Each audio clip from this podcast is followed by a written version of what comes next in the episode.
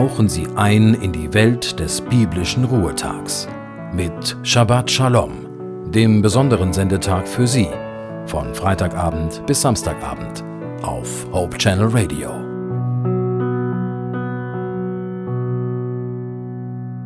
Shabbat Shalom. Zu Beginn dieses neuen Sabbattages wünsche ich Ihnen den Frieden Gottes. Mein Name ist Winfried Vogel und ich darf Sie mit einem Bibelabschnitt und einigen Gedanken dazu in diesen Ruhetag begleiten.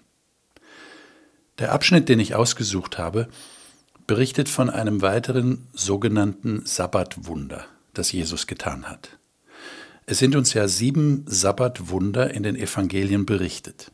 Das sind Wunder, die an einem Sabbat geschahen, und es hat sich ja immer wieder erwiesen, wie gerade die Pharisäer und Schriftgelehrten ein riesiges Problem damit hatten, dass Jesus am Sabbat heilte und damit ihrer Meinung nach den Ruhetag Gottes entweihte. Sie hielten diese Wunder für Arbeit, die am Sabbat ja verboten war. Lesen wir einmal den Abschnitt in Lukas Kapitel 14, Verse 1 bis 6. Auch heute habe ich wieder die Neues Leben Bibel dafür ausgesucht. An einem Sabbat war Jesus im Haus eines hochrangigen Pharisäers. Die Leute beobachteten ihn genau. Es befand sich dort ein Mann, dessen Gliedmaßen geschwollen waren. Jesus fragte die Pharisäer und Gesetzeskenner, Ist es nun nach dem Gesetz erlaubt, Menschen am Sabbat zu heilen oder nicht?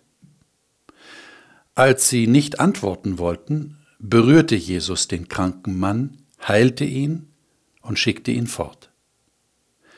Dann wandte er sich an sie und fragte, Wer von euch würde am Sabbat nicht arbeiten, wenn es nötig ist? Wenn euer Sohn oder euer Ochse in einen Graben fällt, geht ihr dann nicht sofort hin und zieht ihn heraus? Und wieder wussten sie keine Antwort. In dieser Begebenheit sucht Jesus die direkte Konfrontation mit den Pharisäern. Interessant ist, dass er sich im Haus eines hochrangigen Pharisäers befindet und dort zum Essen ist.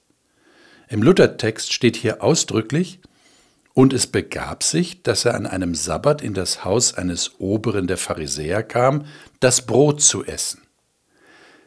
Jesus hatte also eine Einladung in das Haus dieses Pharisäers angenommen. Das war in der damaligen Gesellschaft durchaus schmeichelhaft. Denn das bedeutete ja, dass Jesus eine gewisse Anerkennung selbst unter den Pharisäern genoss. So jedenfalls könnte man ja diese Einladung verstehen. Jesus hätte sich geschmeichelt fühlen können, dass er nun auch unter dieser so kritischen und zweifelnden Gruppe von Menschen Fuß fasste. Das hätte er durchaus als Erfolg verbuchen können. Er war der gesellschaftlichen Anerkennung ein gutes Stück näher gekommen. Nur es gab ein Problem. Und Jesus wäre nicht der Messias gewesen, wenn er es nicht sofort gemerkt hätte. Luther sagt es ganz drastisch. Sie belauerten ihn. Und plötzlich steht das wirkliche Bild vor uns. Sie haben extra einen kranken Mann eingeladen, um zu sehen, was Jesus wohl an diesem heiligen Sabbat mit ihm machen wird. Ganz deutlich gesagt, sie haben Jesus eine Falle gestellt, und sie reiben sich innerlich die Hände, dass Jesus ihrer Erfahrung nach gar keine Chance hat, dann nicht hineinzutappen. Sie wissen ja von der scheinbar grenzenlosen Barmherzigkeit und Güte Jesu. Er muss ja diesen Mann heilen, oder? Darf ich mich an dieser Stelle klar ausdrücken? Das ist schäbig. Mit dem Wissen um die positiven Charaktereigenschaften einer Person eben dieser Person eine Falle stellen, das ist teuflisch und zutiefst gemein. Aber den Pharisäern war jedes Mittel recht, um Jesus zu Fall zu bringen. Jetzt erscheint auch diese Einladung in einem ganz anderen Licht.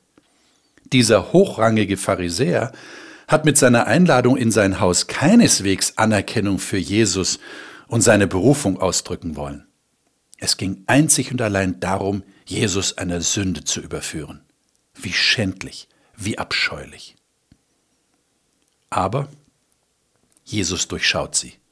Er weiß genau, was sie im Schilde führen. Und wissen Sie, was das Erstaunliche ist? Jesus versucht auch jetzt noch, ihnen eine Brücke zu bauen. Er möchte ihnen helfen zu verstehen, was er tut und warum er es tut. Zuerst stellt er die direkte Frage. Ist es erlaubt, am Sabbat zu heilen oder nicht? Er bringt damit zum Ausdruck, dass er sie als Autoritäten herausfordert. Sie hatten ja so viele Zusatzgesetze zum Gesetz Gottes hinzugefügt, da würden sie doch auch wohl wissen, was am Sabbat erlaubt war oder nicht. Es gab nur ein kleines Problem. Mit jemand, der tatsächlich gesund macht, mit einem Messias, mit dem Sohn Gottes, hatten sie nie gerechnet. Deshalb fand sich da auch nichts in ihren Satzungen und Bestimmungen. Sie hätten trotzdem eine Antwort geben können, denn eine Meinung hatten sie ja, das wissen wir aus einigen anderen Begebenheiten. Aber sie zogen es vor, zu schweigen. Sie waren offenbar zu feige. Und Jesus erweist sich wieder einmal als souverän. Er rührt diesen kranken Mann an, der scheinbar die Wassersucht hatte, und heilt ihn. Er nimmt einfach ihr Schweigen als Zustimmung. Natürlich weiß er, wie sie denken. Diese Heilung hat sie nicht überzeugt. Sie halten es immer noch für falsch, was Jesus da am Sabbat tut. Und so stellt Jesus ihnen noch eine Frage. Jesus stellt ja sehr häufig Fragen. Warum macht er das? Er will zum Nachdenken anregen. Die Frage lautet, wer ist unter euch, dem sein Sohn oder sein Ochse in den Brunnen oder in den Graben fällt und der ihn nicht sofort herauszieht, auch am Sabbat? Das Kind im Brunnen. Jesus zeichnet hier ein sehr anschauliches Bild. Da ist ein Kind in den Brunnen gefallen. Das ist schlimm. Es kann sich nicht selbst befreien. Es ist dazu verdammt, im Brunnen zu liegen, bis endlich jemand kommt und es herauszieht. Und es schreit und schreit. Wer könnte da so hartherzig sein und es nicht aus seiner misslichen Lage befreien? Natürlich wird der Vater alles daran setzen, um sein geliebtes Kind aus dem Brunnen zu ziehen, egal an welchem Tag, auch am Sabbat. Die Pharisäer können sich der Logik dieses Bildes nicht entziehen. Sie können nur schweigen. Es heißt, sie konnten ihm keine Antwort geben. Eine sehr eindrückliche Geschichte, wie ich meine. Was ist die Botschaft für Sie und für mich? Erstens, Jesus ist das Schreien einer geschundenen und kranken Seele wichtiger als alle menschlichen Satzungen. Zweitens, sein Gesetz lässt es zu, Menschen zu helfen, ganz egal an welchem Tag. Drittens, niemand hat das Recht, dieses helfende Handeln Jesu, diesen Gnadenerweis des Sohnes Gottes zu kritisieren. Und wenn es geschieht, dann können wir genauso reagieren wie Jesus.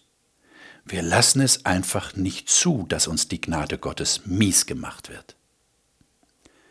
Ich wünsche Ihnen einen gesegneten Sabbat, an dem auch Sie die heilende Hand Jesu erleben dürfen und jederzeit wissen, dass Gott Sie über alles liebt.